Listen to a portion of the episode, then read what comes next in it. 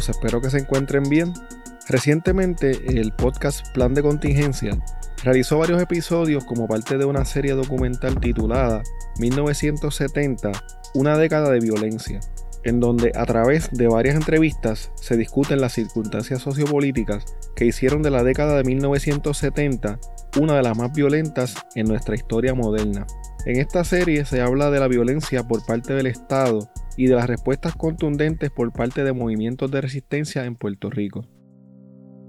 Con eso en mente decidí hablar de un evento ocurrido en el 1979, en donde miembros de varios grupos políticos armados, entre ellos el Ejército Popular Boricua, conocido comúnmente como los macheteros, realizaron un ataque con rifles a una guagua que transportaba miembros de la Marina de Guerra de los Estados Unidos cuando salían de la base de inteligencia naval en el barrio Sabana Seca de Toa Baja.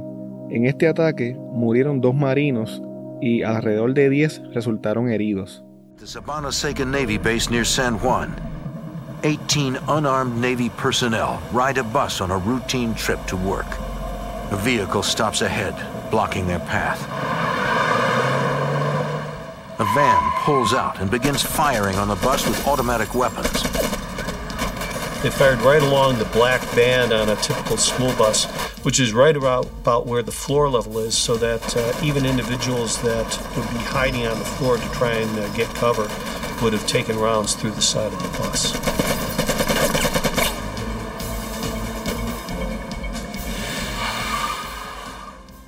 La década de 1970 fue una de mucho activismo político, específicamente de grupos que luchaban por la independencia de Puerto Rico. Algunas organizaciones pro independencia entendían que la lucha armada era una estrategia que no se podía descartar como parte de su lucha política. En esta época el gobierno local y federal estaban activamente tratando de evitar que estos grupos lograran sus objetivos políticos, por lo que la violencia y la represión eran parte de sus estrategias para controlar a los llamados grupos subversivos. El carpeteo y la vigilancia de hombres y mujeres puertorriqueñas también era utilizada como mecanismo de control e intimidación. Varios eventos violentos ocurrieron en esta época y varios activistas o simpatizantes de movimientos independentistas murieron a consecuencia de estos. Algunos de estos eventos fueron el asesinato de Antonia Martínez Lagares el 4 de marzo de 1970, la muerte de Luis Ángel Charbonnier el 11 de enero de 1975, el asesinato de Santiago Mari Pesquera el 24 de marzo de 1976, los asesinatos de Arnaldo Darío Rosado y de Carlos Enrique Soto Arribí en el Cerro Maravilla, ocurridos el 25 de julio de 1978, la muerte de Carlos Muñiz Varela el 28 de abril de 1979, entre otros casos. Aunque el evento del que les estaré hablando en este día es reconocido comúnmente como un acto realizado por los macheteros, se cree que otros grupos armados participaron en la planificación y en la ejecución de este. Según estos grupos, el ataque ocurrió en venganza por la muerte del activista socialista Ángel Rodríguez Cristóbal en una cárcel federal en Florida en circunstancias muy extrañas. Ángel Rodríguez Cristóbal tenía 33 años, era maestro de escuela pública y era líder de la Liga Socialista Puertorriqueña. Ángel era presidente de la Sociedad de Padres y Maestros del barrio Pozas en Ciales. Allí ayudó a fundar el proyecto de historiadores de barrio. Ángel era veterano de Vietnam y junto a otras 20 personas, incluyendo al monseñor de la Iglesia Católica Antulio Padilla, fue arrestado mientras participaba de un acto ecuménico y de desobediencia civil dentro de los terrenos de la Marina en la isla de Vieques. El 19 de mayo de 1979, Ángel fue sentenciado a pagar una multa de 500 dólares y a cumplir seis meses de cárcel. Sin embargo, el 11 de noviembre de ese año, su cadáver fue encontrado colgando en su celda en una cárcel de Tallahassee, en Florida. Las autoridades indicaron que su muerte se trató de un suicidio, pero su cuerpo presentaba heridas que daban a entender que había sido víctima de un acto violento. Una autopsia independiente reveló que su muerte no era consistente con un suicidio. En enero de 1952 se inauguró la Estación de Radio Naval de los Estados Unidos de Sabana Seca. Allí se estableció un destacamento del Grupo de Seguridad Naval de los Estados Unidos y una estación de radiocomunicaciones. En esencia, la base era un complejo de comunicaciones y de vigilancia electrónica que en un momento dado llegó a ser parte de un sistema global conocido como Echelon y UK USA. La estación de Sabana Seca era conocida como ComSat y estuvo en funciones hasta que la Marina de los Estados Unidos abandonó Puerto Rico en el 2003. En el 2019, según reportaron varios medios locales, una empresa de desarrollo de viviendas llegó a un acuerdo con el municipio de Toa Baja para crear complejos de vivienda de interés social en los terrenos de la antigua base. El NCIS, además de ser las siglas de una conocida serie televisiva, en la vida real es el Servicio de Investigación Criminal Naval, que es la principal agencia de investigación de la Marina de los Estados Unidos. Cerca de la mitad de los 2.500 empleados del NCIS son agentes especiales civiles preparados para llevar a cabo investigaciones criminales. Su función principal es investigar crímenes que involucran a miembros de la Marina y de los Marines de los Estados Unidos. Además de esto, realizan funciones de seguridad nacional, contrainteligencia, contraterrorismo, guerra cibernética y la protección de los activos navales de los Estados Unidos alrededor del mundo. El 3 de diciembre de 1979, como a las 6 y 40 de la mañana, un autobús militar que salía de la base naval de Sabana Seca fue rebasado por una camioneta Chevrolet color verde. Luego de pasarle por el lado, la camioneta o pick-up, como yo le digo, comenzó a reducir la velocidad haciendo que el autobús militar, que era básicamente una guagua escolar amarilla como las que vemos regularmente, tuviera que detenerse en medio de la carretera. De inmediato, una van Dodge blanca se detuvo al lado de la guagua, tocó la bocina y de ella se bajaron varias personas encapuchadas que comenzaron a disparar desde el lado izquierdo de la guagua con ametralladoras AK-47, M16 y Thompson calibre 45. Como resultado de este atentado murieron dos marinos y otros 10 resultaron heridos. Según un reportaje de un periódico de la época llamado La Crónica Gráfica, en el 1987, los macheteros bautizaron el atentado como la Operación Dry Cleaning, que significaba para ellos la limpieza de gringos. John R. Ball, quien tenía 29 años, fue uno de los marinos que falleció en el ataque. John era natural de la ciudad de Madison en el estado de Wisconsin. Antes de unirse a la Marina trabajaba proyectando películas de cine. Desde muy joven John quería ser un marino y planificaba tener una carrera como miembro de las Fuerzas Armadas. La esposa de John se mudó a Puerto Rico junto a sus dos hijos, John David de 6 años y Karen de 5, debido a que él tenía una asignación de tres años en la isla. Al momento del atentado, John, quien era supervisor técnico en criptología, se ofreció a conducir la guagua. Emil E. White, el otro marino que murió en el ataque, quien era natural de Saint Thomas, era operador de radio y se involucraba en todo lo relacionado a las comunicaciones. Emil estaba sentado justo detrás de John Ball. Algunos de los compañeros de Emil lo recuerdan porque era muy dedicado a su trabajo y además le gustaba entretener a sus compañeros realizando espectáculos musicales en la propia base naval. Durante esta época, algunos comunicados de grupos clandestinos salieron a la luz. Uno de los comunicados decía lo siguiente. No se llamen a engaño los estrategas militares yanquis. La sangre de los mártires y patriotas boricuas será cobrada con la sangre de los imperialistas. Las Fuerzas Armadas de Ocupación Yankee serán blanco del fuego patriota en grado superlativo cada vez que la mano asesina del imperialismo sigue la vida de un patriota puertorriqueño. Le advertimos a los imperialistas yanquis que deben respetar la vida y la seguridad de nuestros prisioneros de acuerdo a la Convención de Ginebra sobre la guerra. De lo contrario, serán responsables de las consecuencias irreversibles del accionar que se produzca como resultado de la indignación popular, las organizaciones clandestinas que suscribimos este comunicado no estamos jugando a la guerra, estamos dispuestos a llevar esta lucha hasta sus últimas consecuencias. Por la independencia y el socialismo, viva Puerto Rico libre. En ocasiones, los comunicados eran firmados por varios grupos como por ejemplo las Fuerzas Armadas de Resistencia Popular, la Organización de Voluntarios para la Revolución Puertorriqueña, el Partido Revolucionario de los Trabajadores Puertorriqueños y el Ejército Popular Boricua, conocido como los macheteros.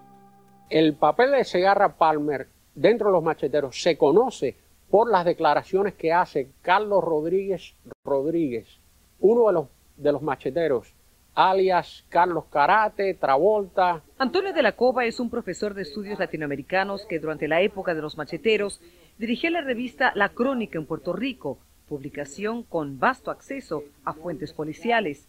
Él dice que Rodríguez Rodríguez se convirtió en informante del FBI luego de ser arrestado por fraude bancario y narcotráfico. Y es el que señala que Juan Segarra Palmer participa en eh, el atentado contra los marineros norteamericanos en Sabana Seca y es el que lo señala en numerosos eh, robos a bancos y que también participa en el ataque que se le hace a la base aérea Muñiz en San Juan.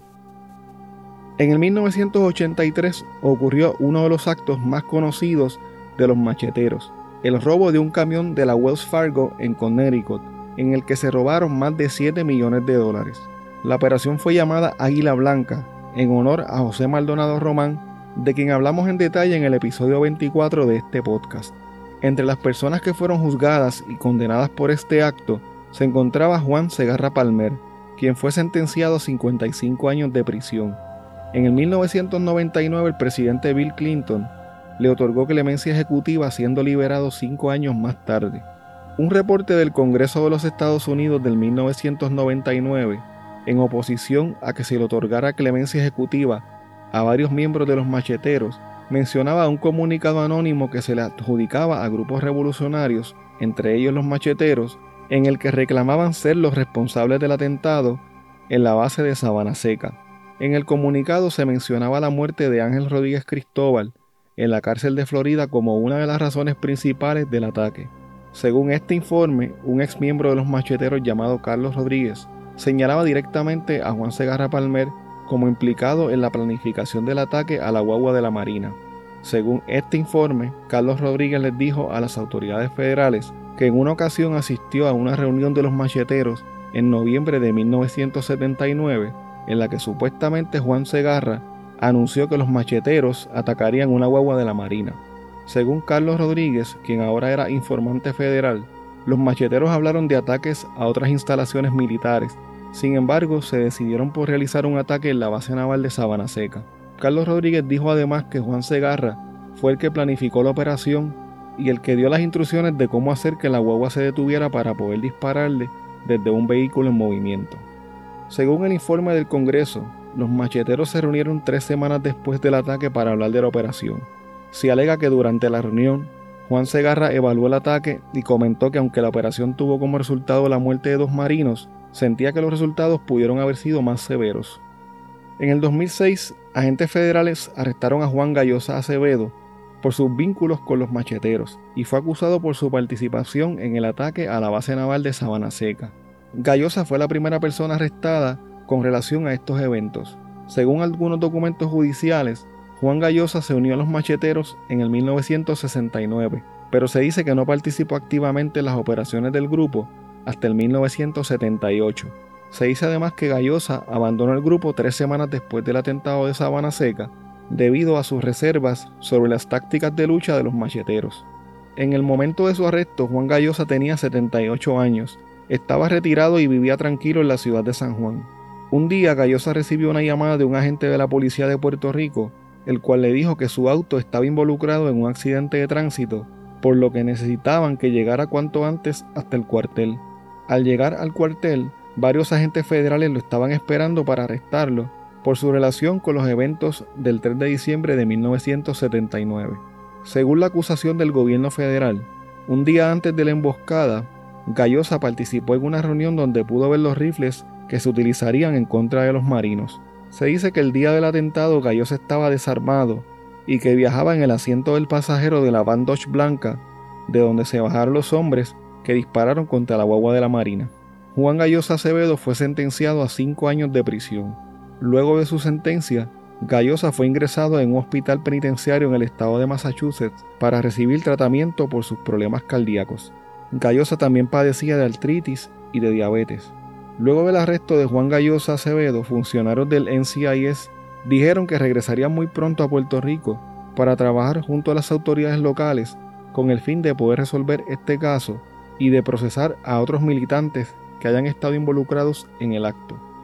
Después de la sentencia de Juan Gallosa, Patty, la esposa de John Ball, quien dice que todavía recuerda el sonido de las sirenas que escuchó la mañana en la que murió su esposo y que recuerda bien el auto negro que llegó hasta su casa para darle las malas noticias, dijo que siente alivio y esperanza de que el asunto al fin pudiera tener un cierre. Patty regresó a Puerto Rico en una sola ocasión para el primer aniversario del ataque. Ese día la Marina de los Estados Unidos le dedicó un gimnasio y una calle en honor a la memoria de John Ball. Un reportaje del 2011 del Centro de Periodismo Investigativo indicó que los restos del autobús militar se encontraban aún en los terrenos de la antigua base naval de Sabana Seca, como evidencia de lo ocurrido. En las piezas abandonadas de la guagua, llenas de moho y severamente desmejoradas por el pasar del tiempo, se podían observar aún los agujeros producidos por los impactos de bala. Ese año un grupo de estadistas pertenecientes al llamado Nuevo Movimiento Estadista realizó una ceremonia para recordar a las víctimas del atentado. Uno de los portavoces del grupo llamado Juan Julio Díaz dijo que ellos observaban religiosamente este aniversario, se congregaban frente al portón de la base naval y caminaban un trayecto de un cuarto de milla hasta llegar al lugar en donde ocurrió el atentado. El CPI reportó que ese año el grupo instaló dos astas para izar las banderas de Wisconsin y de las Islas Vírgenes en honor a John Ball y a Emil White. En abril del 2016, Primera Hora reportó que varios agentes del FBI y del NCIS tomaron muestras genéticas a tres activistas independentistas. Se especuló en ese entonces que esto se hizo como parte de la investigación sobre el ataque de Sabana Seca.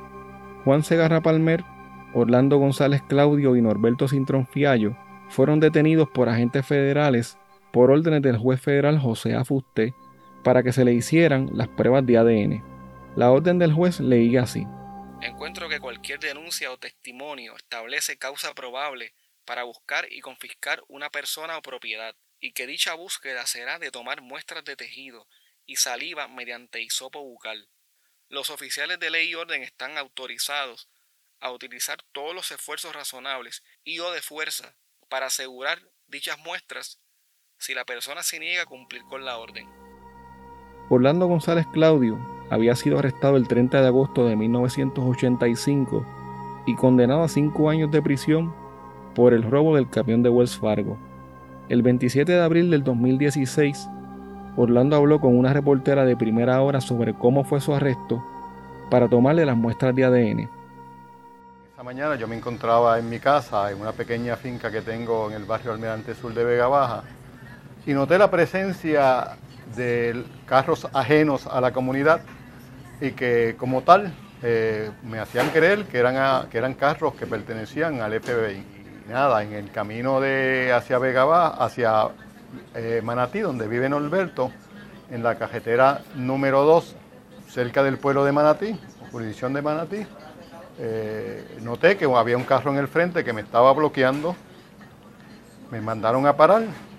Ahí se bajaron ellos. Habían como cuatro o cinco carros y bastante agentes del FBI.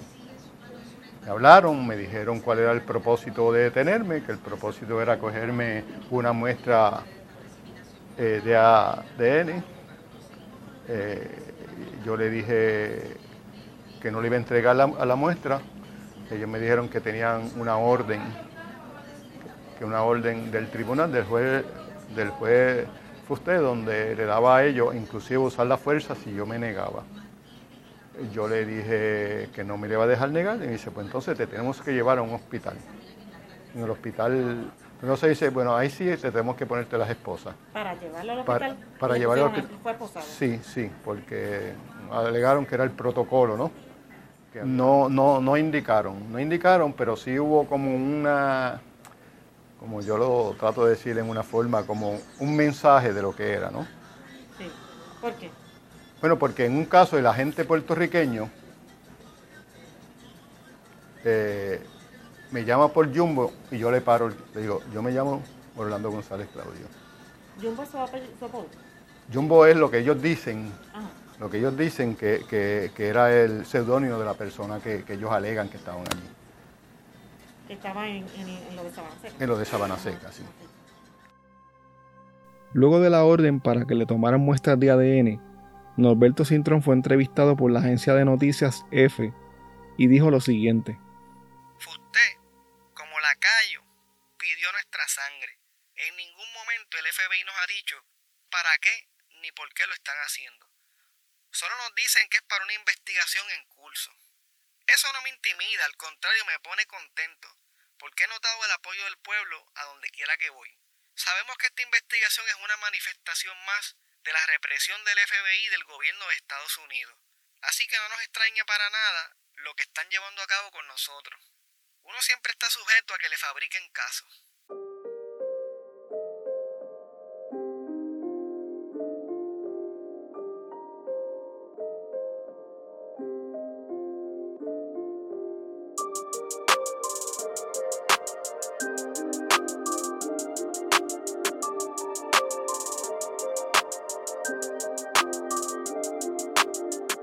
Bueno, hasta aquí el episodio de hoy. Recuerda que puedes contactarnos a través de crimepodpr.com. Síguenos en Facebook, Instagram y Twitter como CrimePodPR, en donde estaremos subiendo contenido relacionado a los temas con los que vamos a estar trabajando y sobre noticias de casos criminales principalmente. Recuerda también suscribirte a este podcast en tu aplicación favorita para podcast y compartirlo con las personas que conoces. También puedes apoyarnos a través de patreon.com diagonal crimepodpr en donde vas a tener acceso al contenido que utilizamos para poder hacer las investigaciones, como por ejemplo documentos, enlaces, fotos adicionales a las que subimos a las redes, videos, análisis de los casos, entre otras cosas que vamos a estar añadiendo poco a poco. Muchas gracias y hasta la próxima semana. Este caso fue sugerido por David Valentín, arroba Florida underscore man 76 a través de Twitter.